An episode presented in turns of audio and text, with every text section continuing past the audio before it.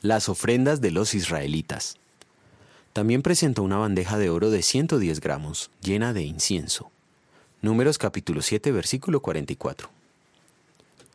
Además de la ofrenda que lleva a la iglesia, ¿cuáles otros aspectos de su vida y persona ha consagrado al servicio del Señor?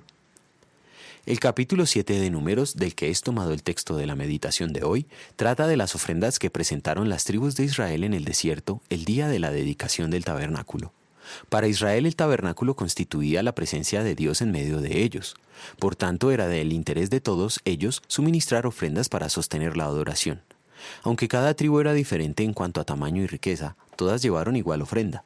El Espíritu Santo inspiró a Moisés a llevar un registro muy cuidadoso y detallado de cada ofrenda por separado, para mostrar que el Señor conoce y reconoce y se complace con las ofrendas de cada individuo. Del mismo modo que tomó en cuenta la ofrenda que llevó la viuda pobre al templo y que recibió el reconocimiento y los comentarios de nuestro Salvador. Delante de Dios, la ofrenda es valiosa en función de la devoción con la que se ofrece antes que en su valor monetario. Debido a nuestra naturaleza pecadora, nuestras ofrendas imperfectas no son gratas a Dios, a menos que sean hechas en gratitud por los méritos de Cristo. La ofrenda es parte del aprecio expresado a Dios como adoración.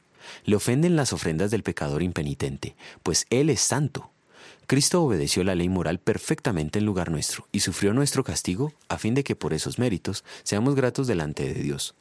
Dios no quiere los bienes que poseemos, nos quiere a nosotros consagrados a Él. El apóstol Pedro escribió respecto de la iglesia. Cristo es la piedra viva, rechazada por los seres humanos, pero escogida y preciosa ante Dios. Al acercarse a Él también ustedes son como piedras vivas, con las cuales se está edificando una casa espiritual. De este modo llegan a ser un sacerdocio santo para ofrecer sacrificios espirituales que Dios acepta por medio de Jesucristo. Primera de Pedro 2, versículos 4 a 5. En gratitud vamos a querer servirle en adoración en cada momento y acto de nuestra vida. Oremos. Que mi vida entera esté consagrada a ti, Señor. Que a mis manos puedan guiar el impulso de tu amor.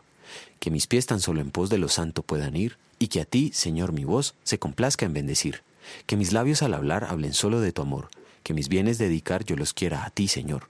Que mi tiempo todo esté consagrado a tu loor, que mi mente y su poder sean usados en tu honor. Toma, oh Dios, mi voluntad y haz la tuya nada más. Toma así mi corazón y tu trono en él tendrás. Amén.